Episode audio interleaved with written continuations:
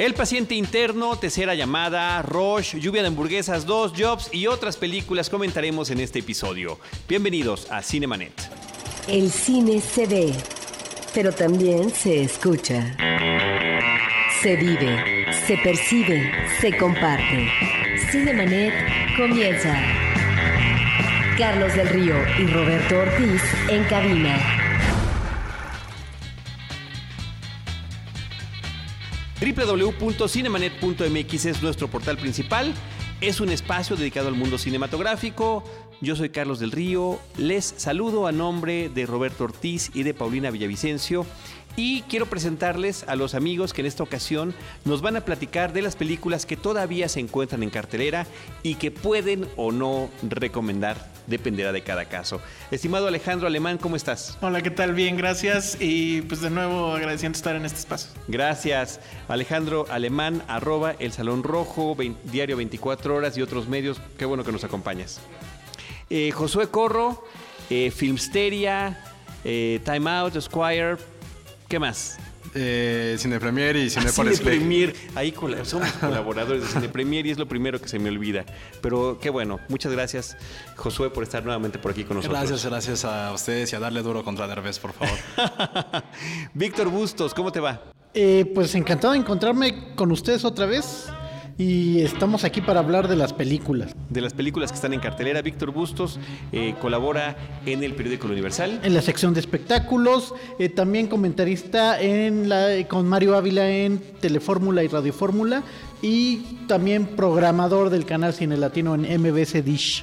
Perfecto, pues muchas gracias a todos por acompañarnos. Vámonos rapidito a recorrer varias de las películas que continúan en cartelera. A mí me gustaría arrancar, este, Alejandro, Josué y Víctor, con las mexicanas que eh, recién entraron el pasado fin de semana. ¿Qué frutas vendían? ¿Perdón? ¿Qué frutas no? ¿Qué frutas vendían? Y ojalá que vendan también muchos boletos. La película El paciente interno de eh, Alejandro Solar Luna. Bueno, eh, es una cinta que, creo que tiene la, mejor anécdota que podrán encontrar en una película en, en, cartelero hoy en día. No, es un dato que por lo menos yo no lo sabía. ¿Sabían ustedes que hubo una persona que trató de atentar en contra del presidente Díaz Ordaz?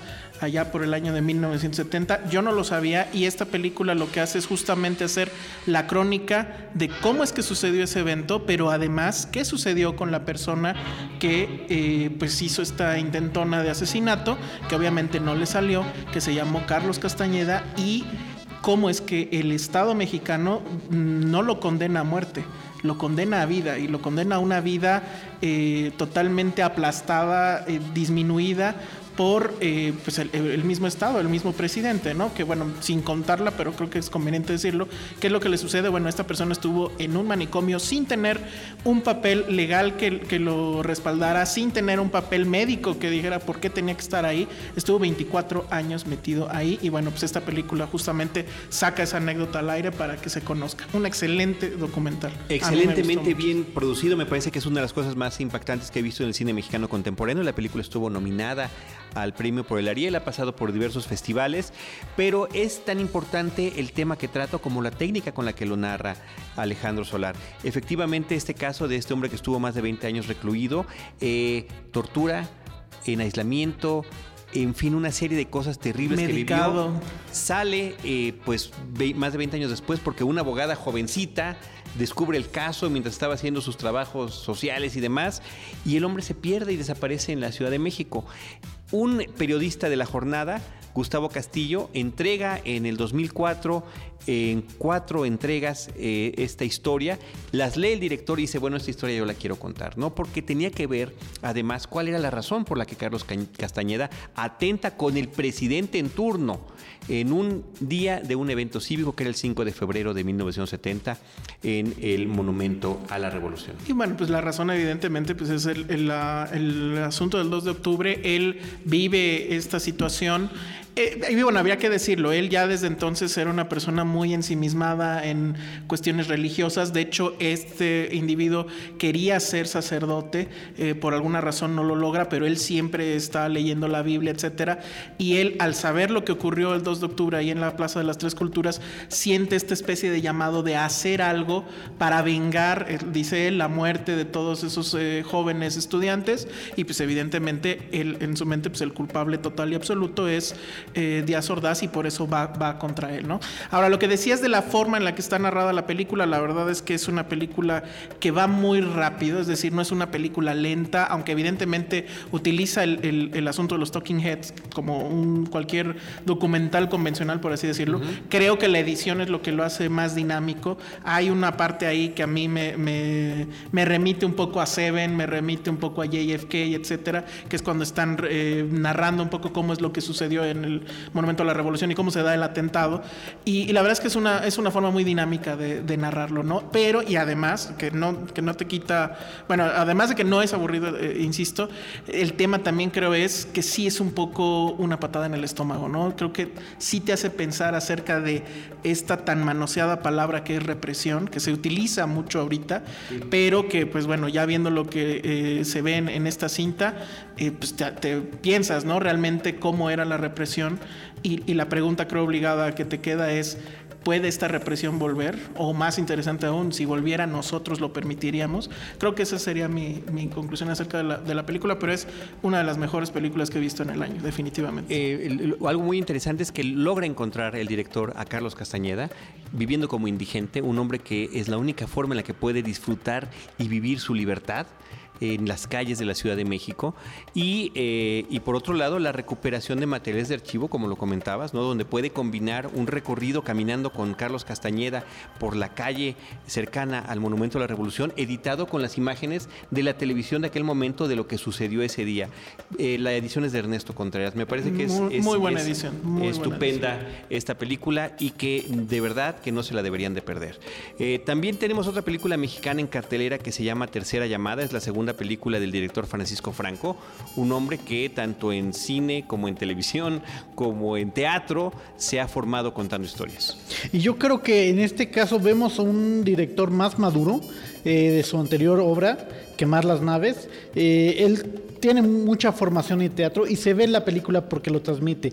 La anécdota es de que, que se basa en una obra de teatro precisamente ¿Qué él escribió? Que él escribió y este que es el montaje, un nuevo montaje de Calígula y todo lo que pasa dentro y fuera de esta puesta de, de teatro. Y lo que le sostiene mucho la película, sin duda alguna, es el elenco que tiene ese ensamble así multitalentoso porque estamos viendo de diferentes estratos, directores, eh, actores que vienen de una trayectoria, que están ya reconocidos por el público, que a lo mejor vienen de televisión, toda este, esta gama de, de actores es lo que le da mucho a la película. Es, es un ejercicio coral, la verdad, bastante interesante. Yo iba con cero expectativas al respecto. Pero si bien no sé, bueno, la, la película se vende como una comedia. La verdad es que a mí no me hizo eh, reír a carcajadas, ni mucho menos. Seguramente es mi problema. Pero la verdad es que tampoco es una película aburrida, es una película muy interesante. Quieres saber cómo se va a resolver este tema, porque bueno, la película arranca justo cuando están a cuatro semanas de, de iniciar la obra, bueno, de estrenar la obra, y a la directora le da una crisis eh, creativa y cambia todo, todo el guion, empieza a mover escenografías, etcétera, y es cómo lo va a resolver. Y lo más interesante y que creo que le pegará o le, o le será más llamativo para la gente que se dedica al teatro es ver todos estos arquetipos de personajes, ¿no? Dentro de los actores, por ejemplo, está el actor que ya la hizo en las novelas, pero sigue haciendo teatro como para eh, justificarse, ¿no? Están los actores ya veteranos que son todos sabiduría. La Está diva. la diva, este, y bueno, y todos los cameos que tiene la película, que la verdad, eh, cosa extraña, no como en otra película de la que vamos a comentar, aquí los cameos tienen mucho sentido. Está Silvia Pinal, que hace este remedo del Bester Delegada, Gordillo. delegada de la ANDA tenía que ser, Exacto. no hay otra. Este, sale por ahí el- Ana Claudia Talancón. Y sale con el Mondra, ¿no? Julieta Y, bueno, Venegas, que además son amigos y son parte de este mundo de Francisco Franco, así como las chicas Almodóvar. Francisco Franco también tiene como que su grupo, ¿no? Irene Azuela, que viene siendo la protagonista de la obra y prácticamente del que lleva el peso central dentro de la historia dramática de la cinta, pues es una persona que ha colaborado mucho con él. De hecho, todos, creo que hasta eh, Silvia Pinal, pero él le hacía los programas, ¿no? De, de televisión. En realidad es una película de amigos, pero no, no es esas películas chocantes donde dice, ay, bueno, invitó a sus cuates y demás. Y tal vez Lo ahí sea el- la cuestión que tal vez no te llegó en muchas cosas, porque también es una película de muchos chistes privados o internos dentro del gremio actoral. O sea, la película la puede disfrutar el público indudablemente, pero también es mucho para los que son actores o viven dentro de este círculo, ¿no? De, del teatro, de lo que es poner una puesta en escena y lo que tienes que pasar para llegar a realizar un proyecto actoral de televisión o de cine. Eh, es como que mucho un chiste privado, pero que también el público puede llegar a disfrutar. A mí me gusta mucho cómo aprovecha el espacio del teatro. Está filmado en el Centro Cultural Universitario. eh, y por supuesto que filmar en una locación real tendrá siempre sus retos. Eh, técnicamente la película está muy bien fotografiada. Hay muy buenos movimientos de cámara. Tiene muy buen sonido. Y tener un ensamble tan diverso y que funcione es un reto importante. Y creo que la película lo logra en ese sentido. ¿eh? Interesante en varias capas la presencia de Anabel Ferreira, que pues es otra vez el rescate de estrellas de los 80 de la televisión. Más interesante aún cuando recuerdas que es Anabel Ferreira la que un poco le da la oportunidad a un jovencísimo Eugenio Derbez de tener sus primeras apariciones en televisión. Y más interesante aún cuando vemos, teniendo a Derbez también eh, en otra película, ahí al lado en la misma eh, cartelera, ver cómo Anabel Ferreira, a pesar de todo, sí sabe salirse de su zona de confort, sí sabe entregar otro tipo de actuación que sigue siendo cómica, pero bueno, en este caso ella es la productora, mal hablada, alcohólica, la verdad lo hace muy bien. Y por último, nada más ya para irnos rápido de esto, bueno, a mí lo que más me gustó de la película es esta chica que se llama Mariana Treviño, Sí, que es sí, la sí. asistente de director, que es la que se roba Se la está película. robando la ¿Quién sabe película. dónde la sacaron? Yo no la conozco. Creo que hacía teatro de musical. dicen a mí que teatro, Pero increíble. Increíble. Y sobre todo increíble cuando tienes a todas estas presencias, a Fernando Luján, ahí, como mencionabas, a Silvia Livena, Ricardo Blume también. Ricardo Blume, no lo sé, es una película que impacta por todo ese tipo de presencias. Lalo España, o sea, con Jorge Poza, de- muy diverso, muy diverso el, el talento histriónico que aparece en la película y que finalmente funciona. La película tiene, sí, su tono de comedia, su tono de melodrama, no se dan sus azotes los personajes y, eh, y- y me parece que es un ejercicio estupendo y bien por esta película de Le Francisco merecería Franco. ir muy bien en la casa. Así es, así es. Ojalá que le vaya bien y que muchos públicos de distintas generaciones se sientan atraídos para ver lo que están haciendo estos actores en la pantalla. Rebecca Jones, eh, Rebecca Jones. Rebeca, sí, Rebeca Sí, Jones, sí, Jones. sí, sí. Bien, bien, yo únicamente lo ubico por televisión. Sí, no, yo tampoco. No la había visto en cine Pero y me como parece la este diva. personaje, ¿no? De la diva que, híjoles, fue la que era guapa, pero ya está viendo que la belleza y Que la el empiezan a talento desplazar. empiezan a desaparecer y llegan estas nuevas, no, en forma de amenazas, una nueva, un nuevo personaje joven, está muy interesante. Así que bien por esta película de eh, el tercera llamada de Francisco Franco. Josué, ¿con cuál película quieres que continuemos? Eh, Ya, Rush. Pues quieren hablaros de Rush, que es la que, sigue, la que sigue en la lista y que esa sí la pude ver. Perfecto. Rush, Pasión y Gloria. Una película de Ron Howard que creo que pone las biopics eh, deportivas en un nivel muy alto. No habíamos visto una desde hace mucho tiempo que fuera tan interesante, tan enigmática y sobre todo tan bien filmada. La película sobre esta rivalidad que todos conocemos y que sobre todo para la gente que a lo mejor no le gustan tanto los deportes y mucho menos el automovilismo que es de los deportes mucho más difíciles de ser fanático y sobre todo de poder filmar, sí transmite toda esta emoción de, de lucha de clases, de ideologías. Luego que y lo más sorprendente es que fue una historia real, ¿no? En los mediados de los 70, Nicky Lauda y James Hunt eran como ¿cómo decirlo ahorita? Como la rivalidad que Cristiano Ronaldo contra Lionel Messi o de Roger Federer contra O Senna y Miguel. Ángel Na- Nadal. El problema es que son, cuando- o sea, para, alejarnos un poquito como, como estos deportes, eso se da mucho en automovilismo, ¿no? Que hay esas rivalidades tanto... Porque ahí influyen otras cosas más allá de tu habilidad física. Fue también como todo el poder tecnológico en un deporte. Y aquí lo transmite, nos transmite muy bien Roja una película muy interesante, mitad acción, mitad comedia, y que sin duda alguna se va a colar en las grandes sorpresas del año, ¿no? ¿Tú crees? Ojalá, me daría mucho gusto. Yo cuando me acuerdo que cuando vi la, la preproducción ya conocía de antemano la historia de, de, de Hunt y de, y de Lauda y ver que Chris Hemsworth iba a ser este, James Hunt era así de neta Thor va ahora a conducir coches y veas de repente a Daniel Brühl, uno de los actores como más menospre- menospreciados que pueda haber en Europa. Es así de órale, ahora él va a interpretar a, a y que al final de ves este resultado realmente es muy satisfactorio.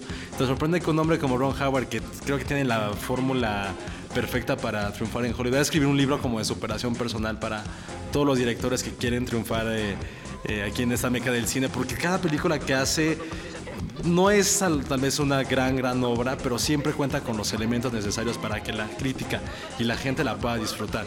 Y eso hay que darle un muy buen valor a lo que un director como él puede hacer, ¿no?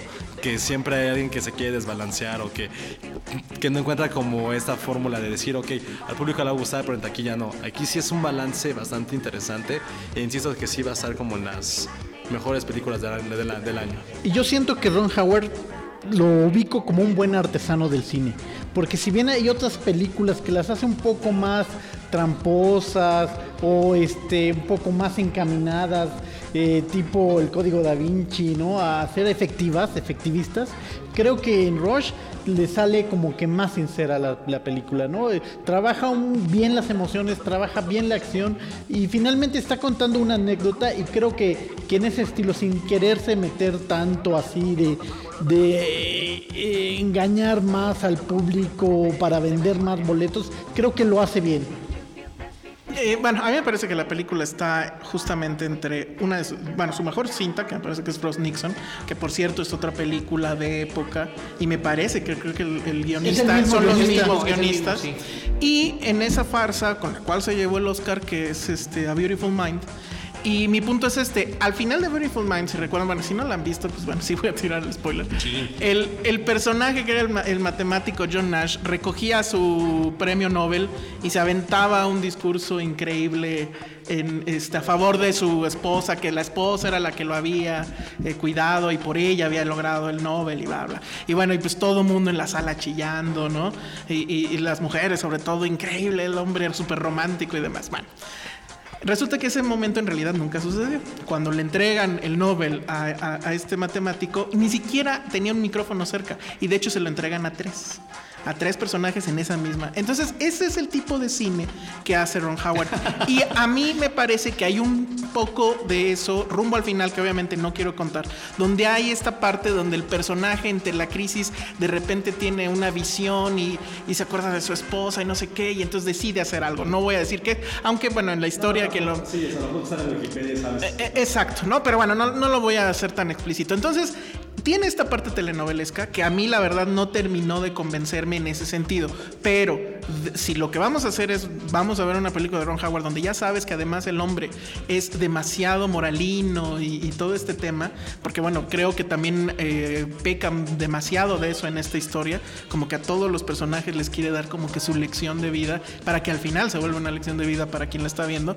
Bueno, pues dentro de todo eso la película es divertidísima. La verdad es que pues es, es- sigue siendo una novela de Ron Howard, pero de las que nos ha recetado, esta es una de las más divertidas, de las mejores filmadas. La fotografía de Dot Mantle es increíble. Todo el asunto de que la película se ve como si fuera una película de los 70 Ah, eso es una cosa Eso está bellísima. bellísima. El cuidado que hay en la fotografía, en el vestuario, en el diseño de arte para que nos transporte en esa época es impecable. De hecho, es como, como la anécdota, es una idealización de la época, así como esto es la idealización de una rivalidad. Yo hace mucho, Alejandro, hice mi paz con que las películas se parecían, ¿no? Este, History versus Hollywood. Ya lo superé. Es una versión en ficción de algo real. que tendrá sus diferencias, Es, ¿no? es Y- la licencia poética que se deben de tomar los directores. Pero yo sí siento que en el caso específico de Ron Howard, sus licencias sí van mucho más Pero, allá. pero, ¿no? o sea, no puedes esperar más de él. De hecho, esta película. Exacto.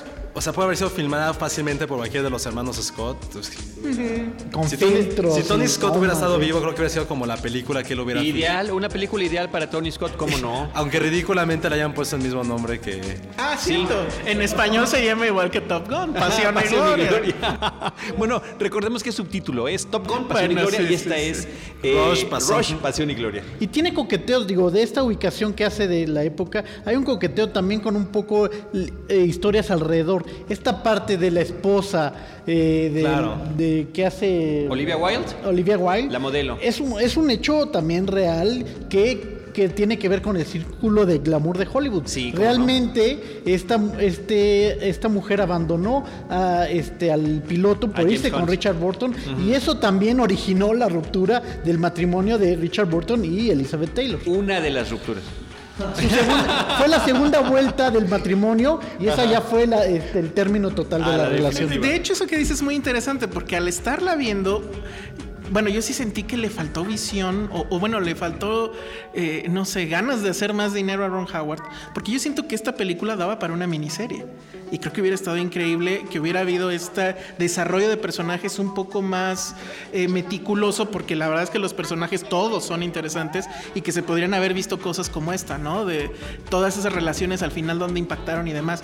La verdad es que piénsenlo como una miniserie, bueno, yo hubiera estado fascinado. ¿eh? Pues yo quedé fascinado con la versión de la película. Sí, y y creo que nadie ha hablado en realidad de, las, de la actuación de los dos protagonistas, ¿no? O sea, sí sorprendió muchísimo que Liam Sherwood pudiera actuar de esta forma. O sea, sí, y, lo interesante es que al salir de la película, o incluso durante la película, la gente tomaba como equipos, ¿no? O sea, no, es que Nicky Lauda, no, es que James... Entonces como que cada quien se sentía identificado para bien con cualquiera de esos pilotos que son, sí, eran dos personalidades completamente diferentes, ¿no? Había uno meticuloso, en que era mucho más instintivo, y al final creo que esa rivalidad va más allá de, de, ser algo meramente deportivo, ¿no? Creo que esa es la gran virtud de, de Rush. Pero cuando tanta gente salió tan emocionada, es porque vas, o sea, es como tomar una ideología contra la otra, ¿no? Es una lucha de poder que es ancestral y tomada en un- una pequeña anécdota que aparte lo, lo curioso es que solamente duró un año. Afectivo. Interesante es que en realidad los dos son muy parecidos, ¿no? Los dos vienen de familias acomodadas, los dos se meten de, de pilotos porque quieren darle en la torre a sus papás. Eh, evidentemente hay ese pequeño glitch de que uno de ellos es muy parrandero y el otro es muy eh, disciplinado y demás, ¿no? Pero es, insisto, ese es el tipo de cosas que creo que le faltaron a la película que las menciona, pero no le alcanza el No, tiempo pero- para pero- desarrollarlas pero me más. parece que sí, al final de cuentas. Esa parte es el vínculo claras. que el autor, el, el guionista utiliza para contar esta historia. Cómo esto y yo son tan parecidos, tan diferentes, pero que de alguna manera eso les sirve para estar en la pista, ¿no? Esa, rivalidad que la necesitan los dos. Y que lo hacen muy explícita, inclusive demasiado explicada. Para mí, que soy un nerd consumado, me pareció que yo estaba viendo en Nicky Lauda al señor Spock y que estaba viendo en James Hunt a James Tiberius Kirk, ¿no? Y que efectivamente a partir de esta forma distinta de enfrentarse a una misma experiencia que era la que son las carreras de coches, podían, podían además retarse a sí mismos e intentar ser mejores. Eh, yo no soy aficionado a ningún tipo de deporte y mucho menos al automovilismo, Josué, y ahorita que dijiste, no, esta rivalidad que todos conocemos, yo jamás había escuchado, jamás había escuchado James Hunt, sí de Nicky Lauda, es un nombre que me resuena en, ¿no? de diferentes referencias del pasado sin haber entendido exactamente quién era, el terrible accidente que sufre. Eh, me parece que es muy importante y que de alguna manera la, la película me responde a mí por qué no sé nada de James Hunt y por qué sí Claro. había escuchado Nicky Lauda. Eso me pareció para mí genial cuando terminó la experiencia cinematográfica. ¿no? Como dicen ustedes, si checamos internet, Wikipedia, vamos a enterarnos de lo que pasó en la historia, pero es muy padre, si no la conocemos, irnos enterando cómo es expresada en la película y la forma en la que retratan las carreras, que no, no estamos viéndola. Creo que ni los que hacen, ni los que corren saben eh, qué es lo que está pasando. Como repiten ellos una y otra vez, es estar dando de vueltas en una misma pista. Hay una escena crucial en la película donde ellos mismos, ni los jueces saben exactamente cuántas vueltas van y quién lleva cuántas, ¿no? Que es un momento importante. Pues bueno, al final de cuentas en la historia es lo de menos, ¿no? Porque eh, nos están contando las vidas de estos personajes. Ahora, sí es una película heredera de, de Senna, ¿no? Del documental de, de Bueno, Ayrton Senna. no, y yo Le creo que debe las deberías mucho de a ver- eso, ¿no? las deberías de Sí. ver en un programa El- doble. Absolutamente. El, el programa doble ideal Es es, como eso. la versión estilizada. Exacto, sí. Digo, porque sí, es una grandiosa película, pero no tiene esas ventajas que pudo tener. Y aparte creo que algo, algo importante, por ejemplo, es que déjales, o sea, hay películas que tienen como cierto estigma, ¿no? De que esas películas de deportes no me va a llamar a mí. Si hay película como de crimen, no me gusta ese tipo. Esta película va más allá, ¿no? Entonces, Sí, o sea, si veas la... totalmente. O sea, si hay gente que a lo mejor, como decías, no conoce la historia, no le importa mucho pues, esta rama deportiva, al final sale emocionada y entiende y que es una que es un gran aquí sí es un, es un guion bastante inteligente no sí te lleva como por a conocer es una es tal cual del A B C hasta llegar al D no o sea, tampoco te quiere vender aquí eh, una narrativa impresionante a través No, de no, no. flashbacks. No, es totalmente directo. No, tal vez no como pasaron las cosas, pero sí te deja crear mucha empatía con los personajes, ¿no? Y eso pocas películas ahorita ya, con, y sobre todo con tan ambiciosas, que duren tanto tiempo también, porque hay que decirlo, si es una película muy, muy larga, que no lo sientes. No lo sentí, nada. Pero así logra que durante todo este tiempo tengas como, como empatía por los personajes. En ningún momento pierdes como tabú. Sobre todo eso, nunca te aburres. Es que- y además es, es muy interesante eso, que es, efectivamente es una película que, no- o sea, eh, te dicen, vamos a ver una película de carreras y piensas que es una película para hombres. Y en realidad no, o sea, la verdad los dos géneros creo que se la pasan muy bien. Y bueno, pues para las chicas pues sale Thor, sale Thor sin camisa y sin calzones, pues entonces bueno, ya hay para todo, ¿no? Y bueno, no sé, lo pongo en la mesa, Oscar para Brul. Sí, Nominación. nominación, ¿no? Nominación, yo espero que sí. Pero ¿qué va a pasar? ¿Qué va a pasar? ¿Lo van a nominar como actor de reparto? Sí. Lo van a nominar como actor de reparto. Es que para mí es, son, o sea, Es son de dos reparto. protagónicos. ¿Es de reparto? Se me hace que sí. No, pues, bueno, ¿y entonces quién es el protagonista? Pues, Thor, no. Los dos son los protagonistas. dos. Es que sí. Los dos son los protagonistas. Tú eres muy James Bond. eh. Pero sí, definitivamente habla mucho de las emociones de los personajes. Entonces sí tiene el marco de los automóviles, pero también es mucho de, de estas emociones entre los dos. Esta diferencia que los une y los diferencia. Pues ahí está, Roche. Este es unánime el voto, nos gustó. Tendremos que dar la vuelta a la moneda y hablar de una película que también de alguna manera se ubica en la misma época en un momento, que también es un- una película histórica de un personaje y que es pues una película muy decepcionante Sí. que se llama Jobs. Ups. Eh, es una película Hallmark, ¿no? Creo que con eso lo, lo vi como resumimos. una película para televisión, Es una es. película para televisión y además yo todavía diría que es una película para los fans de, de- de Apple y de Jobs. Pero los fans Jobs. nuevos. O sea, los fans que no Bueno, supieron sí. que alguna vez... se- Bueno, los fans del iPod para acá. No, los fans que nunca supieron que se llamaba Macintosh. Exacto. Es para ese tipo Sí, de fan que sí, sí, sí, sí. que lo idolatran de una forma bastante pinaresca. Pero además nunca lo dejan de poner bien al personaje, ¿no? siempre, hace siempre es como un poco describir Hasta su lo que hace carácter. mal lo termina haciendo Sí, bien. o sea- y, y siempre fue un iluminado, ¿no? O sea, siempre él sabía cómo iba la onda, él ya hablaba de facilidad de uso y hablaba de usabilidad prácticamente Pero- desde adolescente, cuando, bueno, evidentemente nadie en la de- como manipulador, abusivo con sus amigos y sus empleados. Pero lo dejan muy desdibujado. Eh, está el tema de que era un padre pues bastante eh, pues malo. De hecho, no, no reconoció a su hija en primera instancia porque estaba muy clavado en el tema de ser el CEO de Apple, de la naciente Apple.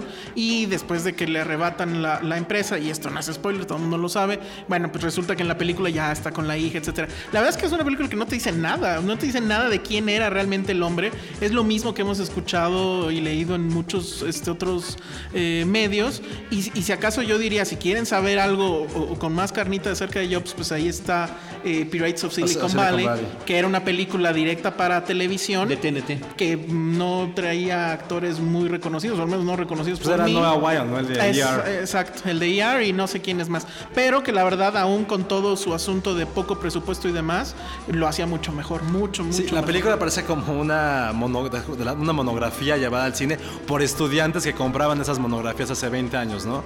Sí es muy aburrida, parece una presentación de PowerPoint en, llevada a 35 Qué milímetros. lamentable, sobre todo alguien que está que es un innovador de la tecnología Exacto. y mediático. Y eso no lo tocan. sobre Eso no lo tocan, la parte innovadora. Sí ponen ahí y siempre con la mirada de es que es casi casi la figura intocable, pero este no llega a visualizar realmente esa parte de ser el, innova- el innovador, el que hizo tantos avances. Eso no lo llegan a tocar. Y aparte sí sé porque se pierden, o sea, si, ok, vamos a hablar de la parte innovadora, hablemos solamente de eso. Vamos a hablar de su parte humana, hablemos solamente de eso. Pero aquí como quedan así de, pues agarraron el guion, lo aventaron, dijeron, ok, ya está bien insertado aquí, esto acá, ah, bueno, le falta aquí, ponlo de su hija. No, mejor quítalo, ponlo en los próximos 20 minutos. Está todo, es un revoltijo de anécdotas para contar una historia. Cuando debería ser al revés, una historia contada a partir de pequeños, pequeños guiños de la vida de alguien. Aquí es completamente al revés.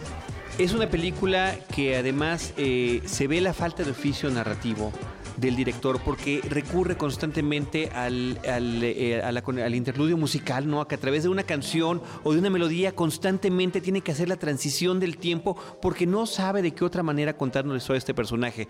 Es otra película que también pone en evidencia todo este hype prefabricado que se hace de ciertos elementos, actores o películas. Aquí el elemento máximo es que, wow, ya salió la primera foto de Ashton Kutcher caracterizado como Steve Jobs y es no, igualito. Bonito, es increíble, es fantástico. Y eso es una basura inservible a la hora de que estás viendo la película. Inservible, porque además cuando llegue el momento, ni siquiera la historia está completa de su vida. No. O sea, cuando llegue el momento que dices, bueno, queremos ver cómo retoma y vuelve a hacer surgir de entre las cenizas esta película, pues esa película Ya no, no lo existe. vimos, ¿eh? ya no esa lo vimos. película no salió.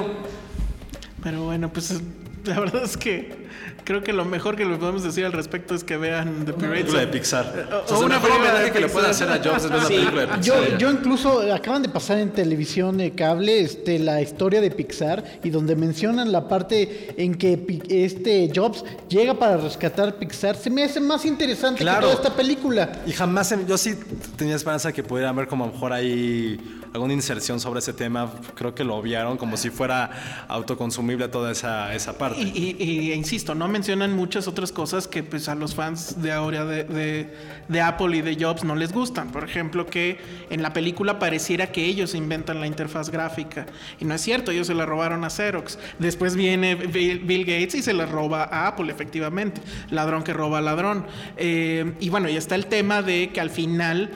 ¿Cómo es que resurge Apple? Bueno, sí con el genio de Jobs, pero con la lana de quién? Necesitaban dinero. ¿Quién llegó a dar el dinero? Ah, pues fue Bill Gates.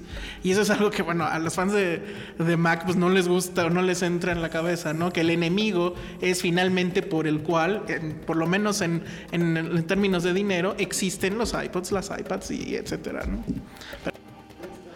Qué lástima, ¿no? Que una película de un personaje tan interesante, tan polémico, resulta así. Y, y nuevamente al final me parece que hasta en el cierre de la película, cuando salen los créditos y que te proponen una fotografía del personaje real con el actor que lo interpreta para que veas cómo se parece. y además, después de tantas tradiciones, parece que es una película clave de la amistad.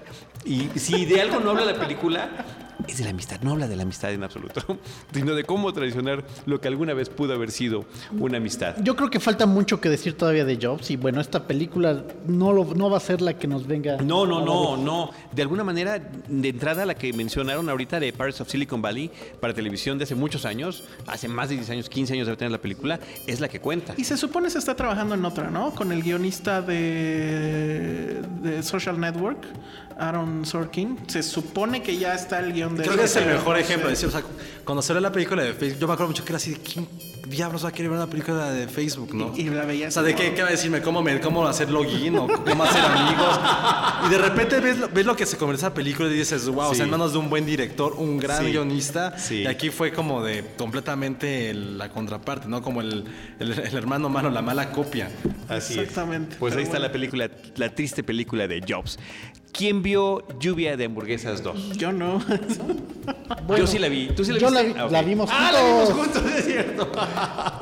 Y a mí me causa que la, origi- la película eh, original, bueno, la primera película, yo no la vi sino hasta después en el video y creo que fue mucho ese eso que tuvo la, la película. Su, su éxito en, por su paso por cartelera no fue tan bueno como fue después en el video que logró que se hiciera una segunda parte. O sea, tuvo tal demanda y tuvo pues, tanta aceptación a través del DVD, del video o la televisión, que es que logra que se haga finalmente una segunda parte. Cloudy with a Chance of Meatballs 2 es el nombre de esta película. A mí me gusta de las dos películas el diseño de los personajes. Me parece que de una manera muy clara está emulando a los personajes de los Muppets. Eh, cierto tipo de rostro, cómo está la nariz, inclusive cómo se mueven. Eh, en un mundo en el que estamos ante compañías como Pixar, lo- bueno, al, al mismo tiempo Disney que tiene toda la vida haciendo esto y DreamWorks y demás, que este tipo de películas eh, se basan sí en esa tecnología, pero tienen que encontrar algo que las haga distintas. Me parece que aquí es como se mueven los personajes. Hay un policía que, como se supone que es muy ágil, se mueve muy rápido. Eh, el personaje principal de Flint y su papá efectivamente se mueven como mopeds. El personaje de este gurú, así tipo Jobs, que aparece ahí, Claro. como se mueve también como, como muy New Age, ¿no? Así es, y no, y e inclusive se tiene que hablar pausadamente porque siempre está en flor de loto y tiene esta falsa aura mística. Es una burla, sí, es una burla el personaje de Steve Jobs a su, a su alter ego mediático. Y al mismo tiempo para los papás, la película tiene este, estos guiños que a lo mejor los niños no van a identificar, pero bueno, resulta que las obras eh, que quedan en la isla, la máquina sigue funcionando, la que convertía el agua en comida, y estos, esta comida se convirtió en seres vivientes y crean un nuevo ecosistema. Cuando se están acercando, cuando la- el barco se está acercando a la isla, para mí es la llegada a la isla Calavera de King Kong. Cuando descubren este ecosistema por primera vez, ahí estamos viendo las escenas de Jurassic Park. De hecho, las cebollas funcionan como los Es una referencia total de- Una de referencia Jurassic Park. clásica. El producto que este falso eh, eh, mesías mediático que se llama Chester en la película y que en México hace la voz Mauricio Castillo, anuncia, este, eh, son unas barras de comida. La última versión es una barra verde que a mí, por supuesto, me recuerda una película que se llama Soylent Green o Cuando el destino los alcance. O la máquina, la famosa Full de Semaine de Fur, que tienen que rescatar eh, y que cobra vida y que tiene que reencontrarse con su creador. Para mí es la anécdota básica de Star Trek The Motion Picture, cuando Villar quiere regresar a la Tierra, ya transformado en algo completamente diferente.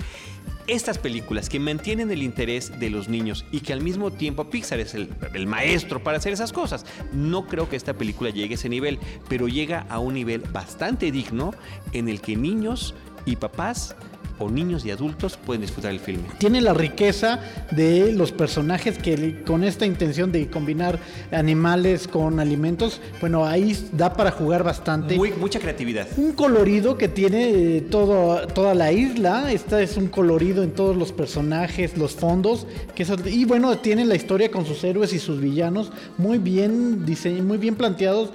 Es esquemática la historia, ya sabes, este eh, tiene que triunfar este, el- la bondad sobre la maldad o sobre la ambición, pero muy bien, muy bien diseñado. Así es, Cody Cameron y Chris Byrne son los directores de la película y bueno, personajes que nos podrían parecer repulsivos o simplones en el tráiler o en, los artículos promocionales como una fresita con patitas, resultan ser los que se pueden ganar el corazón de, de- niños y adultos en este tipo de filmes, así que ahí está una buena opción en cartelera. Yo decía justamente que con este tipo de películas que en un mismo fin de semana llegaron, ninguna una maestra, pero que eh, son muy buenas opciones. El paciente interno, tercera llamada, Rush y lluvia de hamburguesas, me parece que había una muy buena opción para el espectador en el fin de semana en el que simultáneamente se estrenaron.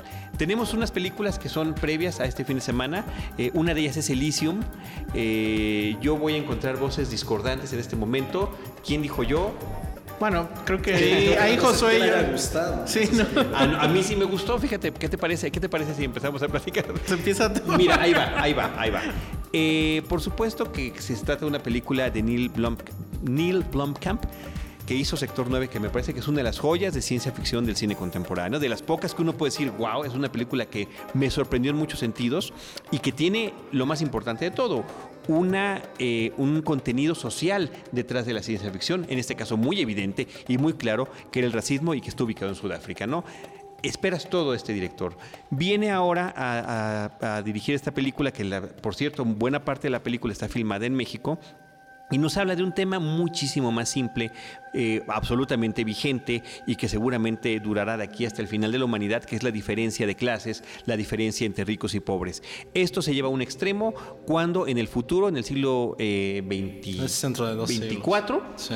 eh, la humanidad, el, el mundo, la Tierra ya está sobrepoblada, sobrecontaminada y los ricos se fueron a una base espacial muy al estilo de 2001, magnífica, gigantesca que está orbitando la Tierra y donde únicamente pueden llegar los ricos y famosos y donde están todas las comodidades y las bondades de la tecnología para pres- preservar la existencia. ¿Qué, qué es el tema este? Bueno, en Elysium no hay enfermedades porque todo lo curan con una maquinita y Con un traje donde, especial, ¿eh? donde se meten y todo se los cura, ¿no?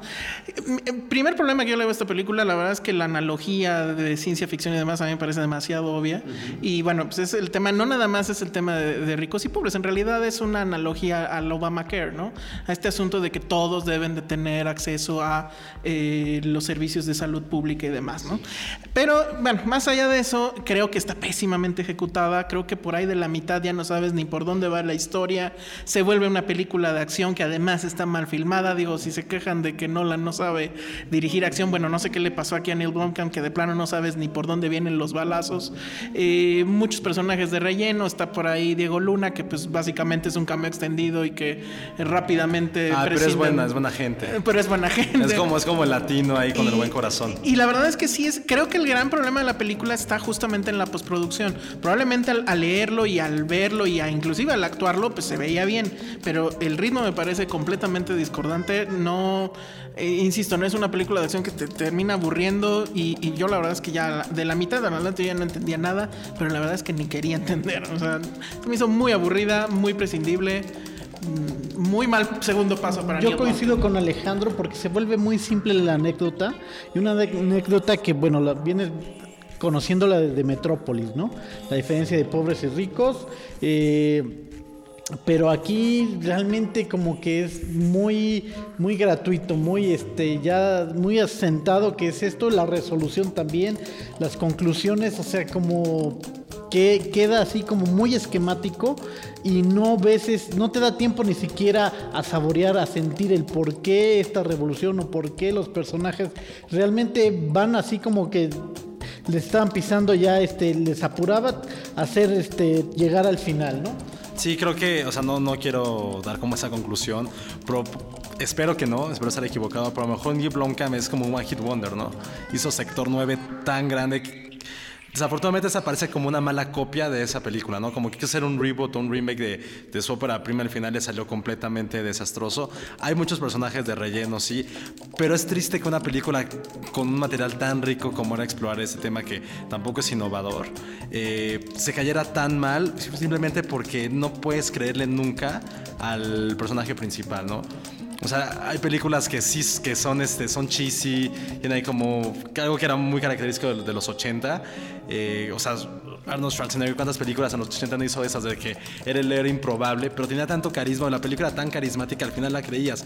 Aquí de repente es un hombre común y corriente que gracias a que tiene, le ponen como un exoesqueleto y se vuelve mágicamente un superhéroe, ¿no? Pero un superhéroe sin tener ningún, sin tener un poder que él se haya ganado, que él que te impor- y que te importa a ti como, Y hay muchas como cosas que espectador, no se ¿no? explican, ¿no? Lo del exoesqueleto nunca, ter- nunca termina siendo claro para qué lo necesitaba, para aparte- qué lo quería. O peor, ¿por qué estos cuates no bajaban las maquinitas estas para curar a la gente? O sea, ¿por qué nada más las querían para, para ellos? Siendo que al final, bueno, pasa algo, ¿no? Pero, o sea, como que ni siquiera la maldad de estos personajes, que son muy así de malo de películas Es que más que- clásicas. Jodie que Foster hacen, es la ¿no? mala, mala, mala. Mala, mala, Ajá, mala. No es tampoco te explican problema. por qué. Es el héroe ¿no? que no quiere ser lo que no te importa que lo sea, que no Ajá. tiene ningún sentido. Y es el personaje malo que es malo porque, Porque quiere es ser malo. porque puede ser malo, ¿no? Así como que te quedas de que no hay alguien que te, que te puedas identificar. Que muchas veces es una situación tan irreal como en la ciencia ficción. Algo que no está pasando, que no te sientes inmediatamente atraído a él porque no es tu mundo. Y aparte de tener a un héroe o alguien con quien no te puedas identificar, están todos los elementos para así tirar directamente la, la torre de Jenga de una película de ciencia ficción, ¿no? Y aparte Jodie Foster tiene unas peores acentos. Estaba viendo la película así de puta, escucharla hablar era un- taladro en la cabeza, ¿no? Tengo esos No, detallitos no, no que- tiene, no tiene one-liners, no tiene... que mira, lo, lo único que a mí me gustó, la, la única parte es cuando está Matt Damon hablando con un. Um, Como con un robo, un, un androide tal cual. Ah, claro. Que se parece mucho al que usaban en Total Recall. en Total Recall. Por supuesto. Esa parte es increíble. Que, y eso pasa en los primeros 10 minutos. Y es ok. Cuando ves esa escena, tienes fe a que sea como esta lucha, no solamente entre, entre pobres y ricos, sino también entre humanos y androides, ¿no? Como que pueda tener como una muy buena estructura.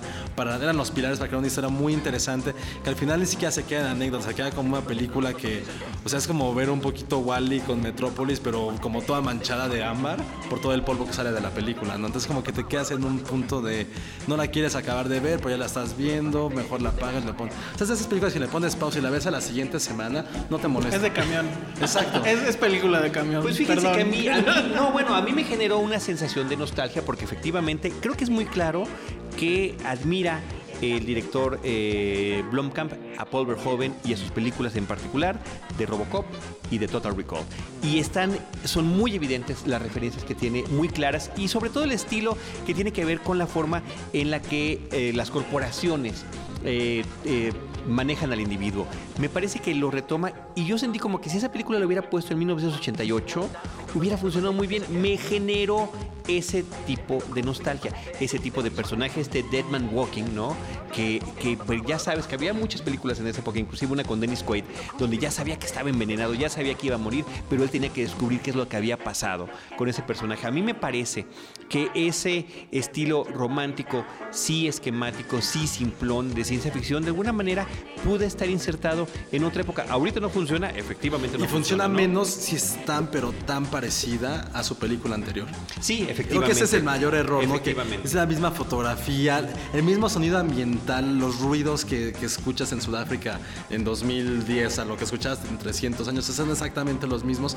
Parece que así agarró como la copia de que estaba editando el audio los dos canales y los puso en esta película, ¿no? es como que esos detallitos sí tiene mucha nostalgia. Pudo haber sido más, ¿no? Bueno. Que sí es, parece que es como una calca.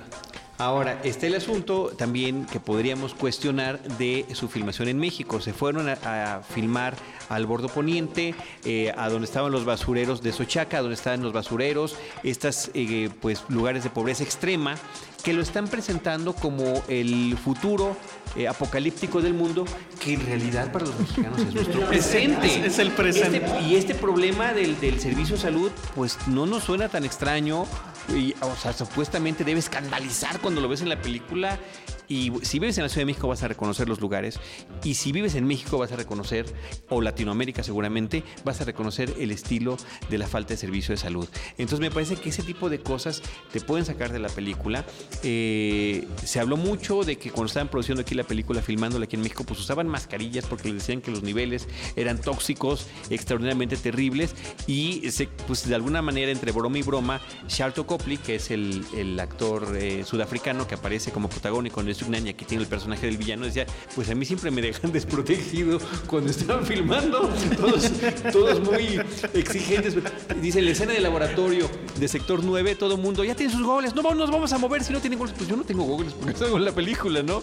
Y en este caso todo mundo eh, res- con respiradores en lo que estaban filmando en las escenas de este... Bueno, pues entonces hasta en eso es un homenaje a Verhoeven, ¿no? Total Rico cuando se filma en México, Schwarzenegger cae enfermo, todos se enfermaron, de hecho, creo que hasta el director mismo, y bueno, fue también otro gran escándalo, ¿no? Porque fue cuando se creó el asunto ese de que no beban agua en México. Y, Lo que te es como interesante o, o anécdota también es que este año sí ha sido invadido por películas apocalípticas, ¿no? Sí. O sea, fue, han habido como unas 6, 7 que dices... Sí, o sea, desde de- After Earth, eh, After Earth, Pacific Rim, Smith, eh, Smith, World War C, esta... este, Pues ya con esas tienes, ¿eh? o sea, Bueno, puede haber pero Pacific cancela el apocalipsis. Lo cancelan. Sí. Pero ya estaba tocado, ya estaba ahí, estaba Oye, muy y, bueno, lo- se y lo, y cancela. lo sabes hasta en el trailer también, por cierto. Este, ¿Tenemos eh, miradas múltiples?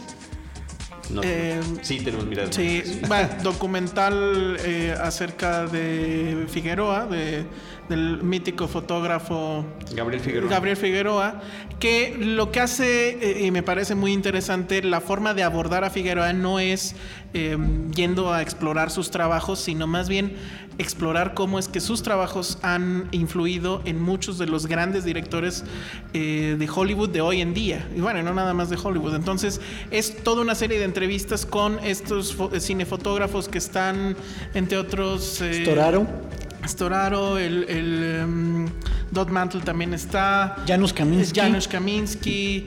Bueno, la lista es interminable, a ver si por ahorita lo, lo podemos sacar, pero es un extraordinario documental que, que deja en claro el, el peso que tiene Gabriel Figueroa como, como fotógrafo, incluso hoy, ¿no? Que pareciera estar tan alejado el tema del blanco y negro y demás, del preciosismo de sus imágenes, e- etcétera, pero ver cómo es que eh, tuvo esta influencia, ¿no? Pero además que, bueno, como una clase de cine te, te enriquece demasiado. Y otra cosa, que no nada más se, se centra en lo que podría haber sido el Figueroa que todos conocemos, del Indio Fernández que glorificó las nubes, los indígenas. No, o sea, se va también a esa parte que a veces poca, eh, mucha gente tiende a olvidar que es ese Figueroa que también trabajó con Buñuel, que también trabajó la parte urbana de la ciudad y que es rescatada con este trabajo y cómo estos es- directores sirve un poco para así eh, reflexionar sobre el trabajo de Figueroa, pero también hacer una reflexión sobre la fotografía y la luz y el blanco y negro. Pues ahí está este documental muy interesante y de ahí nos vamos a pasar a una película que se llama R.I.P.D. Rest in Peace Ay, Police Dios. Department. No, no, no, no. bueno. Este, que ahí compite junto con No se aceptan devoluciones por la peor película del año, creo, ¿no? Es que, mira, el problema es que esto es una imitación Pero de hombres de negro, pero en muertos, en zombies. Pero es el mismo esquema. O sea, es que ni siquiera es que hasta la sinopsis, ni, ni darle la pena hablar de la sinopsis. Lo que pasa es que el- hasta el título en español parece que fuera parodia. Dice Policía del Más Allá. ¿No? Como, claro, como, que, así. como que te rip de Policía del Más Allá. Y hay una, bueno, la película yo la vi, la disfruté nada más por esto, por el ver en, en escena a Jeff Bridges haciendo un trabajo que disfruta mucho, que es un western. O sea, él se mete en Sí. el papel de un vaquero y, y a lo mejor hoy en día ya no se pueden hacer tantos westerns como él quisiera y bueno, dijo, hay esto, pues es la oportunidad para usar sombrero y botas. Porque se ve que él- ni él siquiera sabe lo que está haciendo en esa película, pero lo está disfrutando. Sí, creo que por lo menos tú le encontraste un punto bueno a la película, pero sí es, es- así rápidamente trata sobre un, un hombre que un policía honesto que muere y de repente llegar al purgatorio, este lo obligan a, o sea, para poder llegar al cielo lo obligan a juntarse con este con un vaquero que ya tiene como 100 años de muerto para poder descifrar crímenes, ¿no? Pero lo interesante es que hay una, hay una escena que es igualita, es una copia tal cual de Hombres de Negro. Y aquí hemos hablado de lo bueno que es a lo mejor el 3D y cómo está revolucionando el cine en cierta manera. Aquí sí vemos que es completamente como una falta de respeto, es una, una grosería, es como un pecado ver esto, ¿no? O sea, si, si pueden en serio evitar la película, háganla, ni, si- ni siquiera vale la pena para poder verla en, en un camión, así es mejor dormirse. O sea, sí hay como estas pocas películas en que ni siquiera puedes hablar bien con de el de al lado. No, y, y bueno, mira, si Jeff Bridges sí puede tener la presencia de un Tommy Lee Jones, definitivamente Ryan Reynolds no, no tiene la gracia de un Will Smith. Entonces con eso ya, ya la película ya perdió todo interés que pudiera tener. No, y aparte, y, lo- y los efectos aparecen como, como del 95, ¿no? Que fue una telesecundaria, alguien puso ahí como un pequeño, una ma- marioneta y la transformó para, para la película. Entonces de repente que es así de estos 2013, si estás pagando un boleto por ver este espectáculo, y es un poco como, como ofensivo como espectador. Y el único chiste que yo le encontré, y eso nada más yo creo que me reí dos veces al principio y al final, es por el, el uso del... eh, cuando estos policías del más allá llegan a la Tierra, manejan un avatar. Es decir, que los mortales no los ven de la forma en como eran originalmente, sino tienen otra identidad. Eso te da para dos chistes nada más. Nada más. Hasta eso desperdiciaron. Pues bueno, nos vamos ya a la última película por comentar. Este no la habíamos eh, platicado porque no habíamos hecho podcast de cartelera. Es la película mexicana No se aceptan devoluciones, eh, dirigida y protagonizada por Eugenio Derbez. La película que con 1500 copias rompe el récord de la película con más copias eh, exhibida en su en su semana de estreno. Viene además con todo un antecedente importante también de romper récord en Estados Unidos como la película de habla hispana con mayor eh, de mayor audiencia y que se coló al top 5 de, la historia en Estados Unidos de película hablada en un idioma que no es inglés en, eh, en cantidad de eh, dinero recuperado en la taquilla. Bueno, pues es eh, la verdad increíble lo que está pasando con la taquilla en esta, con esta película. ¿Qué es lo que yo vi en esa cinta? Bueno, pues yo lo que vi fue la barra de, de prime time que hace no sé cuántos años tenía el Canal 2, vuelta en cine.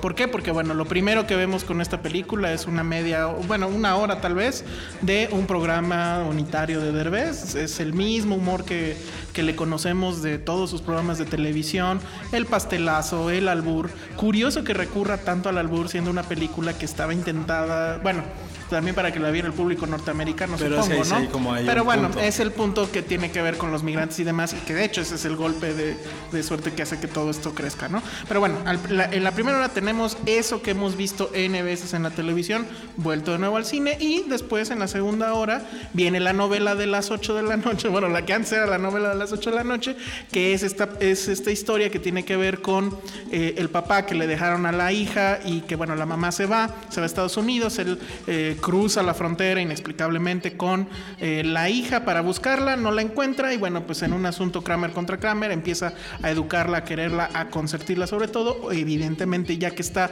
muy habituado a la niña, pues va a regresar la, la mamá, ¿no? Entonces, eh, eh, y bueno, y en ese, en ese escenario es donde vemos a este otro Derbez que intenta ser actor dramático y que falla de una manera por demás risible. Hay una eh, parte de la película donde él supuestamente está en lágrimas y pues uno ya no sabe si reírse o qué, porque es realmente ridículo, ¿no? Y bueno, pues es también una película con un chantaje sentimental increíble que bueno, al parecer le ha funcionado muy bien. La verdad es que a mí me parece un desastre por donde se le vea ni en el guion, ni en, ni en la forma en que está filmada, ni mucho menos, excepto, y es lo único que yo rescato, es a la niña, que no me acuerdo ahorita cómo se llama. Es un descubrimiento. Loreto Es Peralta. Loreto. Peralta, que la verdad es que ella creo que lo hace muy bien. Creo que ella es la única adulta en este mundo de dislates y de niñerías y demás. Y que bueno, pues yo le deseo la mejor de las suertes, que se agarre de esto y que ojalá haga una carrera espectacular y grandiosa. Eh, a ella es, creo, lo- si acaso hay algo que rescatarle a la cinta, es ella. Yo espero que sus papás sí meten el dinero en un fondo universitario algo así, que se aleje. Y que la alejen rápidamente de él. sí, exactamente. Yo veo las fallas de la película por todos lados. O sea, falla en el ritmo, falla en la en la producción, es decir, hay unas escenas tan mal hechas, pero realmente, o sea, ni de televisión, o sea, cuando van en el supuesto tráiler y se ve el fondo realmente pintado así de manera chafa, Como de chavo del 8, tal cual. chafa, chafa. Igual en la conclusión vamos a ver ahí una escena, un atardecer de Acapulco, pero más mal hecho, más piñata que nada. Que tú dices, bueno, o sea, una película para lo que está dando, que está generando dinero, que haya sido tan mal hecha, eso sí no lo puedo creer. A mí lo que me sorprende más de esta película es realmente la gente que ha encontrado las virtudes que tiene y que le ha alabado tanto, ¿no? O sea, si hay... O sea, ya hablando, hablando un poquito fuera de todo lo que es eh, cinematográficamente hablando la película, que sí tiene demasiadas fallas, es muy, muy manipuladora, sobre todo tramposa. Un mal gusto rampante, Y ¿no? tiene muy mal gusto, ¿no? O sea, hay bromas que están fuera del lugar. Eh, yo justo cuando estrené en Estados, en Estados Unidos estaba, estaba por allá, estábamos, fuimos ahí a unas entrevistas y me tocó con una periodista española que lleva años viviendo en, en Estados Unidos y, y lo primero que me dijo fue cuando, o sea, ya la medio la conozco y me dijo, ¿qué es Eugenio Derbez? Y por qué le está, o sea, quería que yo le explicara por qué la gente la estaba viendo, por qué ella vive en Los Ángeles, que por qué la gente la estaba viendo, quería que yo le explicara y yo fue así de, no, pues es ¿Ya la que- había visto ella? la había visto, o sea, la mandaron evidentemente a verla porque tenía que, tenía que entrevistarlo. No creo si lo entrevistó al final, no recuerdo. Pero me preguntó que por qué la gente estaba queriendo y por qué él era gracioso. Y sí me quedé así como de. Sí, que hay cosas que, hay cosas que enorgullecen tu país, hay, también hay cosas que te dan pena, ¿no? Y que ella, ella me haya ocasionado de esa forma también te, pone, te hace pensar muchas cosas. Pero ya hablando de otra cosa fuera de eso, todo este monstruo mecánico y de mercadotecnia que tiene fue algo que realmente nunca se había visto en México. Se hizo un poco con los nobles, pero ahí se veías que había como cierta humildad y originalidad en, en el, en el tema y incluso eh, con los actores. Pero aquí que haya estado en Derbez en tantas revistas, en tantos medios y sobre todo que todos los medios dijeran que era una buena película, sí te hace pensar mucho de realmente qué es lo que estamos viendo a veces el cine mexicano, ¿no? Que a veces sí queremos este, encontrarle el punto bueno y volver a querer tu cine y querer enorgullecerte de él, pero de repente ves esta película y no hay que juzgar a la gente, decir, ok, le gustó por esto o no por esto, sino también gente que, cuya profesión es saber criticar una película y, y y recomendar a la gente y que la gente pueda apreciar una película. Y que de repente veas que la están comparando como lo mejor que ha existido en México, te, pone a, te hace pensar muchas cosas, ¿no? Realmente quién está detrás de las películas, qué se le está dando a un, a un medio tan, que supone que es profesional, ¿no? No, bueno, ¿y quién, quién, es, eh, eh, quién está haciendo la crítica? Porque la verdad es que creo que ese es el, el- el- el gran punto de, de esta cinta de Derbez. Uno revisa los periódicos, revisa las revistas y pues lo único que encuentra son alabanzas. Dices, ¿dónde están los críticos?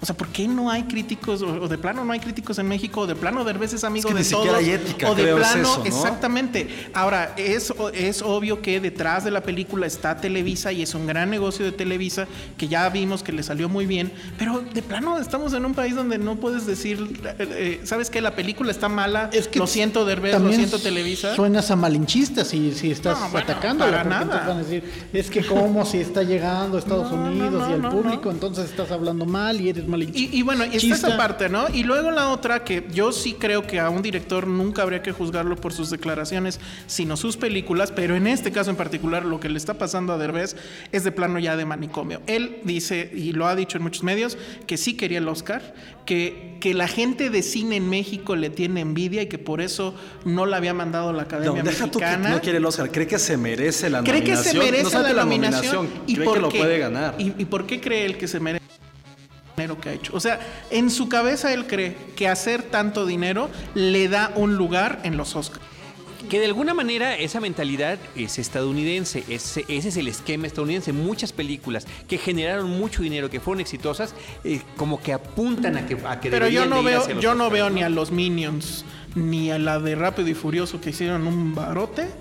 Este, declarando ni tantito que quieren estar en los Oscars. Yo creo que al contrario, no quieren que los, eh, que, que los relacionen con eso. Y en cambio, Derbez tiene ese tema en la película incluso, ese chiste que tiene que ver con Cuarón y el chiste que tiene que ver con Del Toro, como queriendo decir, yo también soy de esta banda, ¿no? Sí. De, Porque de la también lo ha banda declarado. y demás. ¿Perdón? Que también lo ha Ah, declarado, claro, que se siente al Ah, nivel sí. de ellos. Sí, dijo, si ya está eh, Del Toro en, en fantasía, está Cuarón en sci-fi, está en drama Ah, Iñárritu, pues yo soy el de la comedia, ¿no? Entonces así de... Que es así ah. como de, bueno, ¿qué le pasa a este hombre? O sea, realmente, el éxito económico no se le puede eh, menospreciar ni negar, creo que lo ha hecho muy bien. Dijo, tiene Televisa ahí atrás. Y son años, realmente, la, la- ¿por qué? ¿Cómo explicar el, el asunto de tan éxito?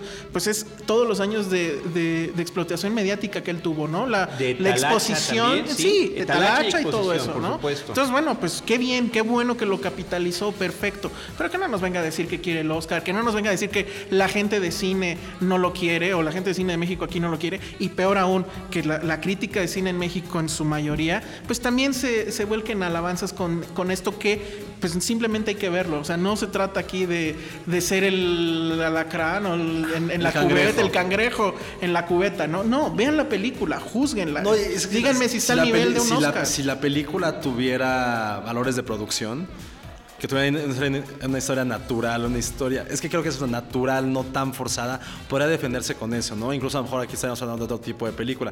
O sea, afortunadamente sí es un producto... O sea, me- incluso me atrevo a pensar que, que sí fue como casi estructurado, ¿no? De decir, necesitamos a la niña, necesitamos a, a la niña güerita aparte, ¿no? Necesitamos que sea en Estados Unidos para... el- hay que pensar en ese público.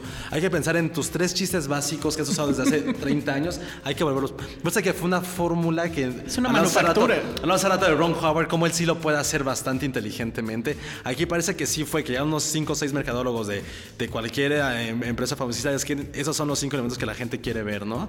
O sea, como, ¿se acuerdan un poco cuando en un capítulo de Los Simpsons, Homero crea un coche? Sí. Y dice, "Ah, lo que- ¿por qué? Porque la gente quiere esto, quiere un señor de la cucaracha, quiere todas las cosas de mal gusto, vamos a ponerlo.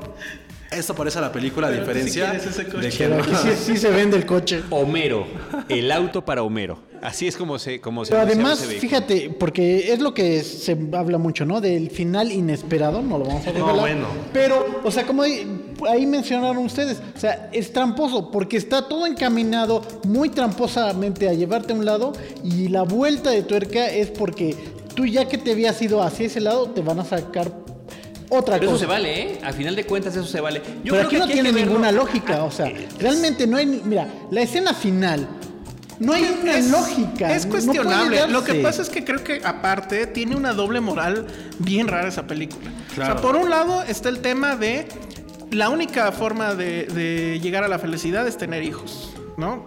O sea, solamente así él se vuelve un personaje maduro y demás. La única forma de madurar y ser feliz es tener hijos. Uno. Dos, el, asunto del final, que bueno, tiene que ver con una muerte, no lo voy a spoilerear, aunque creo que es ya lo más spoilereado de- del cine estas semanas. Luego, la parte de eh, eh, la pareja, bueno, eh, su, la, la- la mamá de esta niña, y eso sí lo voy a spoilerear, pues resultó al final ser lesbiana y llega con su pareja mujer. Ah, bueno, pues ellas son las malas de la película, que no deberían ni podrían este, adoptar a una niña, porque pues cómo, ¿no? Si son lesbianas. Y además son las malas de la película. Y por último, pues re- es regresar al gag de, de Sammy, volverlo a meter en la cinta. Y que digo, pues seguramente en algún momento de la vida nos reímos de eso, pero no deja de ser burlarse de las capacidades diferentes de este pobre hombre que eh, pues seguramente entiende, o no sé si entiende lo que está haciendo, o entiende que básicamente se están burlando de él y no con él. Entonces, toda esa doble moral, además de la película, a mí sí me parece completamente nefasto. Lo que sí es que es un fenómeno cinematográfico impresionante en nuestro país. No todos los productos masivos de Televisa han funcionado. Yo me remito tan solo a otro ejemplo de este mismo año, cuando hace Televisa apoya la gran, entre comillas, la gran película épica mexicana, La Batalla del 5 de Mayo. Vamos a estrenarla en el fin de semana del 5 de mayo. Vamos a estrenarla simultáneamente con muchísimas copias en Estados Unidos, en las comunidades latinas. Vamos a estrenarla aquí, no con tantas copias como salió la de Derbez, pero mm, al menos 500, me imagino. Y que es una película que no funcionó, que nadie gustó, que nadie le interesó, el- el- que nadie siguió. Y que a pesar de que promovieron hasta el cansancio en noticiarios, en especiales, en Y el director con las mismas la declaraciones, película, ¿eh? Ah, sí, sí, sí. Bueno. Entonces, no cualquier producto está funcionando. Eh, eh, Pero Sí. hay, hay un tema ahí, eh, bueno, creo, en- específicamente en el caso de 5 de mayo, creo que Televisa sí se involucra, pero ya después. Aquí estamos hablando ya de una fórmula que tiene que ver con esta alianza que tienen con Lion Gates en Estados Unidos, Pantaleón, que sí. es Pan- Pantaleón le llaman, que es este tipo de películas donde tienen, mezclan estrella mexicana con gente de reparto en Estados Unidos, estrena en Estados Unidos y viene acá. Ya lo habían hecho, me parece, incluso con otra película donde sale Derbez, no me acuerdo ahorita cómo se llamaba, y tienen como un, un par de La ellas. misma luna, ¿no? Algo así, bajo era algo From parecido. Prada no era to esa. Nada, que era que- From, From Prada to esa fue Nada, y tenían otras tres, no habían pegado tanto. Esta es la primera que creo pegó muy bien, y ya viene, el- eh, pues que creo que es la vuelta, lo mismo que es esta película con Camil y con Chaparro, otra vez, apelando al tema de tener estrellas de televisión como protagónicos en Estados Unidos, el tema migratorio, este personaje que es un mariachi que quiere la visa, etcétera, ¿no? Entonces, creo que ya encontraron la fórmula y evidentemente la van a explotar, ¿no? Vamos a ver hasta cuándo este le creo sigue que, reportando creo que lo que hace esta película es como valorar más el, el producto que fue nosotros los nobles, ¿no? Absolutamente. O sea, porque al principio todos decíamos, ay, esta película también se ve que le hicieron este, pensando en cierto target, bla, bla, bla. De repente ya como que lo analizas y dices, ok, sí encuentras como ya todo el valor que tuvo esa película, ¿no? Entonces estamos analizando ahí como cosas de taquilla en mi trabajo actual y eso. este, y te das cuenta cómo la, la curva que tuvo este, los nobles no fue tanto por, por mercadotecnia, que sí la tuvo, no a este nivel, sino que fue por recomendación boca en boca de la gente, ¿no? Que creo que eso es, o sea, ya ahorita yo creo que ya no es lo les más valioso.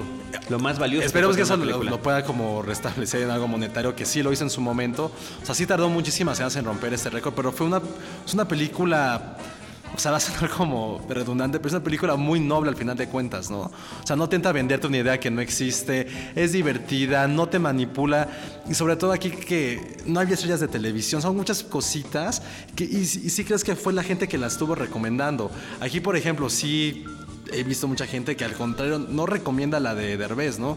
Como que sale así de, en serio, era todo, es, por esto fue todo. Y bueno, hay que pensar también que al público al que va dirigido, ¿no? Entonces, El, el- el momento que vivió, y que desgraciadamente fue un momento pequeño que vivió Los Nobles, y que fue cuando rompe el récord y todo esto que fue, le, costó. Ajá, eh, eh, fue un gran momento porque tiró muchos mitos respecto al cine mexicano. Fue una película que no tenía actores de televisión. Bueno, creo que la chica salía en una novela, pero bueno, no tenía actores reconocidos. Ni, ni conocidos ni en el cine ni en la televisión. Exacto. Eh, es una película que además aguantó todo el verano de Hollywood en la cartelera, cosa que siempre se quejan los directores mexicanos de cómo ponen mi película al lado de Pacific Rim con no sé cuántas este, copias y demás. Aguantó los Minions, aguantó Pacific, aguantó este, Iron Man.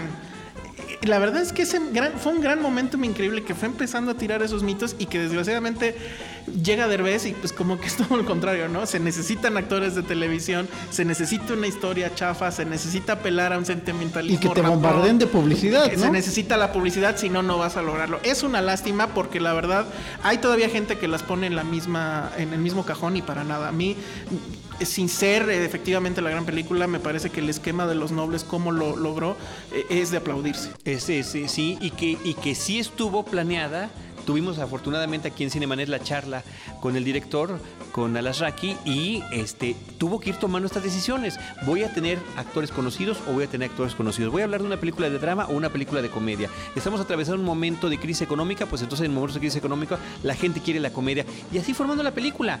Y me parece que efectivamente es un, un gran ejemplo de cómo ser exitoso con una película y con los elementos que uno hubiera pensado no eran los más apropiados en su momento.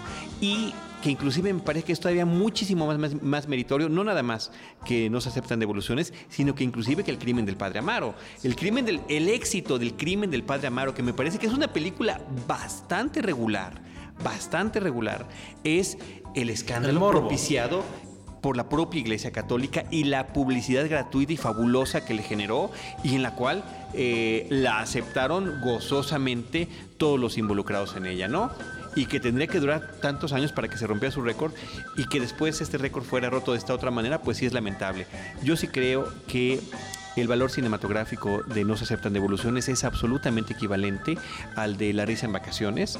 O sea, no hay ninguna, ninguna eh, concepción de la narrativa fílmica, sino que simplemente las cosas están allí para que se vean y que apela a este maniqueo. Lo que sí es de estudiarse es el porqué de estas reacciones. Sí, eh, o sea, yo entiendo todo lo que están diciendo de, de toda la publicidad y toda la eh, exposición mediática en la que estuvo Derbez, pero también tiene que ver con esos, en esas décadas de Derbez en medios de televisión, talachero. Yo insisto en ese término talachero. Mi exposición a ciertos comediantes mexicanos se da, en mi caso, en los mundiales. Cuando una compañía mandaba al Wiri Wiri y a Trujillo y otra mandaba a Derbez. Yo veía esa combinación y, no, había, no había punto de equilibrio entre lo que estaba haciendo Derbez muy por debajo del Wiri Wiri y de Trujillo, pero sin embargo estar allí tal, tal, tal, tal constantemente y que se aproveche este hombre que es muy querido y que efectivamente no tiene ningún valor histriónico eh, para atraer a un gran público. Y la otra, pues sí, es el maniqueo, efectivamente. Porque la gente sale llorando. de- de- sí, bueno, te voy a contar mi experiencia, si me lo permites. Yo fui dos semanas después de que se estrenó la película con mi mamá a ver la cinta en la tarde a un Cinépolis. Sala llena, además la película está este, exhibiéndose. No pasa una hora sin que puedas verla. O sea, están en tantas salas que, la, que puedes ver, eh, ¿no? Al menos dos veces. Puedes entrar a dos. Puedes llegar sin boleto y encuentras, ¿no? Para una función que empieza en menos de 25 minutos. Acaba la película, la sala llena, la gente aplaude. Y mi mamá se voltea con ojos llorosos y me dice, por favor no hables mal de esta película. No, no fue. Señora, fuimos nosotros. Exacto. No lo regañe. No lo mande sin cenar. Porque... Y me dice un poquito más bajo, porque si no la gente no te va a querer. No, y sí ha sido un fenómeno de que no puedes hablar mal de ella. O sea, es como orinar en la, la- en la basílica, ¿sabes? Sí están tomándolo tan personal. Bueno, es pues ya veremos cómo reacciona. Aquí en Cinemanet no habíamos platicado esta película porque no habíamos hecho podcast de cartelera desde que se estrenó. Nosotros hacemos podcast de cartelera cada semana o cada dos semanas. Roberto Ortiz está de viaje. Estamos cubriendo con nuestros amigos su ausencia, pero no había, no había habido oportunidad de hablar de ella y ahora sí que finalmente lo hicimos. Semanas después, pues sí. Yo les dije a mis amigos, cuando los convoqué para este programa, les dije, de lo que se haya estrenado desde No se aceptan devoluciones hasta ahorita, son de las películas que tenemos que hablar. Pues muy bien, muchísimas gracias a todos ustedes por acompañarnos, a los que nos escuchan por su paciencia en un programa tan largo como este y con tantos eh, temas que abordamos. Víctor Bustos, muchas gracias. Tus redes sociales. Eh, pueden encontrar en arroba starbubic. Muchas gracias. Eh, también lo publicamos, ¿eh? si ustedes ya se fijaron en, en los posts de Cinemanet, ahí viene publicado la red social, el Twitter de nuestros amigos. Josué Corro, Eh, arroba Josué-Corro y arroba Filmsteria. Filmsteria y eh, Alejandro Alemán. Arroba el Salón Rojo. Con eso estamos. Muy bien. Yo voy a mencionar las de Cinemanet, facebook.com diagonal cinemanet, arroba cinemanet en Twitter y Cinemanet 1 en YouTube. También estamos en vivo los viernes con Andrea Varo en su programa Trending Vogue en Efecto Noticias. Está tanto en Dish como en Total Play como en Cablevisión. Ahí lo pueden encontrar y también lo ponemos en nuestro canal de YouTube en Cinemanet 1. También este podcast eh, que tiene ya más de 600 episodios y en este mes de noviembre por cumplir 8 años de existencia. Gracias a todos ustedes por eso. Eh, Víctor Bustos, Josué Corro, Alejandro Alemán, Paulina Villavicencio, la productora, muchas gracias, y a Roberto Ortiz en ausencia. Yo soy Carlos del Río y los esperamos en nuestro próximo episodio con Cine, Cine y más Cine. Cinemanet termina por hoy. Más cine en Cinemanet.